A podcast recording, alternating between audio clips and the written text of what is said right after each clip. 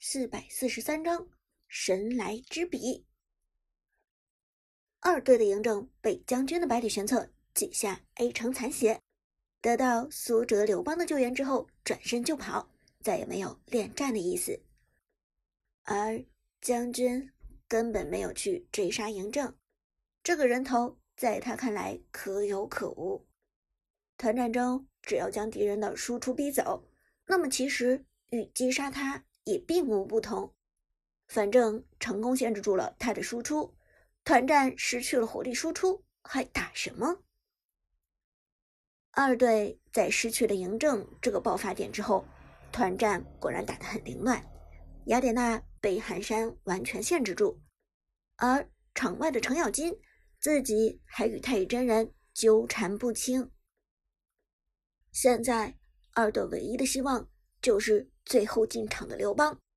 苏哲的刘邦是这场团战之中到目前为止。状态最好的一个二技能双重恐吓打中百里玄策之后，苏哲便追着他平 A，这搞得将军很无奈。你小子到底跟我有什么仇？为什么就要 A 我？苏哲其实也不想这么针对将军，但现在的阵容之中，神殿这队这边最脆皮的不是中路的武则天。相反，武则天的生存能力，别说是放在法师之中，就算放在所有英雄之中，也属于遥遥领先。女帝威严的快速冷却，让任何敢靠近武则天的英雄都会被立即击飞。想击杀武则天，实在是难如登天。而一队中，除了武则天之外，就只有一个百里玄策是脆皮了，在。这种情况下，苏哲不杀他，杀谁？剑身平 A 打出，刘邦的输出效果相当惊人。将军的百里玄策虽然操作过硬，但毕竟已经承担过三轮伤害了。论操作，将军手速不俗，但团战中的对抗不是操作能够决定的。百里玄策的血量。终究还是开始快速下降。眼看着刘邦再有一剑就能将百里玄策收割，关键时刻，一个身影在团战中出现。太乙真人，妖帝的太乙真人在危急关头闪现过来，落地后立即给百里玄策套上一个复活变活人，在妖帝的庇护之下。百里玄策得到了一次重生的机会，而看到这一幕，苏哲当然没有选择继续攻击百里玄策。复活之后的百里玄策将会比现在多出至少两倍的血量，这种情况下杀掉他反而是浪费。真正的办法是等太乙真人这三秒的复活时间过去，只要他身上的复活光环一消失，刘邦。就可以继续突进攻击，但将军自然也明白苏哲的算计，他当然不会给苏哲这个机会。百里玄策的二技能甩出，套中远处残血的白起，随后一个大招瞬连闪穿了过去，逃跑！将军准备逃跑了。几乎就在同时，中的法王小雅给出了大招。武则天的大招在二队的这些人脚下亮起召唤阵，除了选择逃走的嬴政，龙坑中二队的所有人都受到了攻击。由于站位太过紧凑，所以这次小雅的大招命中率又是奇高。白起被围在阵容之中，直接被武则天收割。武则天击杀白起。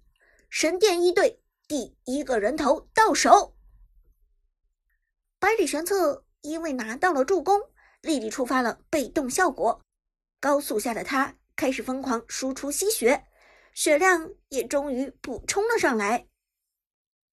但就在此时，苏哲的刘邦已经有了新的冷却时间，冷静鞋带来的影响在团战中展现的淋漓尽致。二技能穿过敌人，同时触发一技能的护盾爆炸，强大的伤害。百里玄策还是被收割，将军大神难逃一死。我去！将军皱眉说道，表情颇为不快。每次都被这个晚辈收割，这种感觉真的很不爽。而且苏哲这次的爆炸范围把握的很好，不仅命中了将军的百里玄策，就连寒山的花木兰和小雅的武则天都受到了波及。不过就在这时，寒山的花木兰。中箭送走雅典娜，二队已经损失了两个人头，同时还有一个逃兵嬴政，而一队仅仅失去了将军的百里玄策。龙坑之中是苏哲的刘邦与队友程咬金两个人对战神殿的五个人。看到这一幕，韩小军也不由得摇头道。哎，没了，这波应该是没了。但好在现在复活时间很短，团战结束之后，一队想要一波推破水晶也没那么容易。此时团战仍在继续，二队的程咬金终于进场，残血的程咬金输出奇高，挥舞着板斧一通乱砍。龙坑中的太乙真人血量骤降，就连寒山的花木兰也无法轻易抵挡程咬金的爆炸输出。不过，小雅的武则天凭借着击退效果，将程咬金限制的很好，让程咬金无法打出贴身爆发。就在此时，麦克的哪吒忽然丢出大招。苏哲心中一怔，不知道哪吒开大究竟有什么意义。而与此同时，更让苏哲诧异的事情发生了：寒山大神非但没有继续攻击自己和程咬金，而是切换成双剑模式，连续两招七字斩划过自己，冲出龙坑，往高地上冲去。抬头一看，苏哲。顿时倒吸一口凉气，中路的兵线在团战过程中已经推到了自家的高地下，而此时麦克的哪吒正好用大招锁定了退到己方水晶下的嬴政身上，随后麦克直接朝着嬴政冲去，大招瞄准嬴政，但哪吒却并不是想收割这个残血的嬴政，哪吒。只是将嬴政当做一个工具，买一张飞往高地上的机票。神殿果然是神殿，高手果然是高手。在紧张激烈的团战之中，麦克和寒山仍然保持着非常不错的大局观。他们看到了兵线已经推到了高地下，在二队伤兵满营、溃不成军的时候，这是一个。一波推掉高地的机会。不管团灭敌人有多么刺激，这终究还是一个推塔类的游戏。寒山和麦克都没有迷失自我，他们知道怎么才能更快的结束战斗。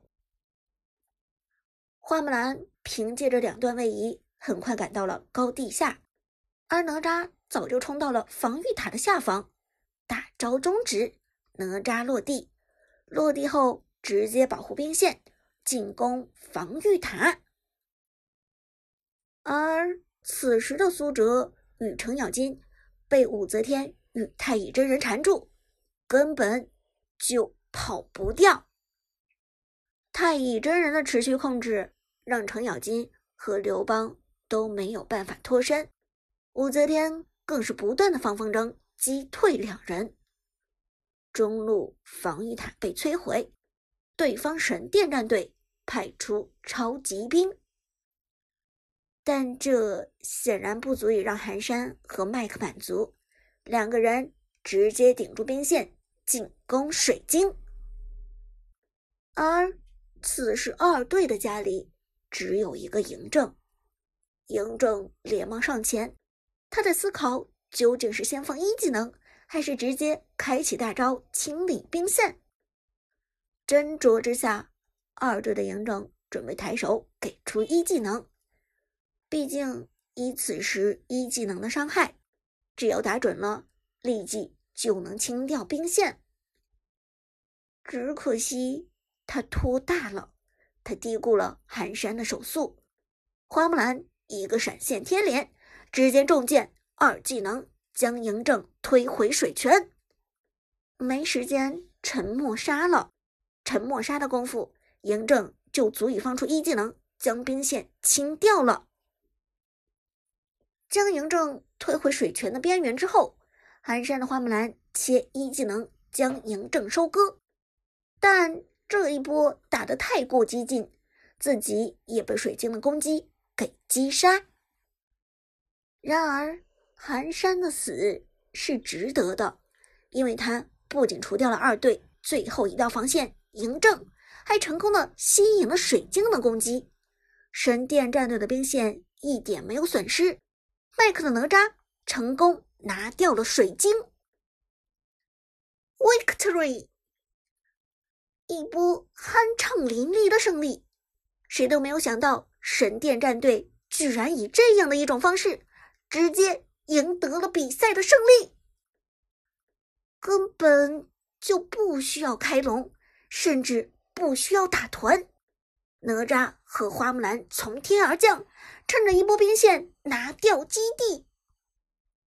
这就是 KPL 的水准，也是。KPL 的效率，职业选手的眼中只有推塔，只有拿下水晶，才能真正意义上结束比赛。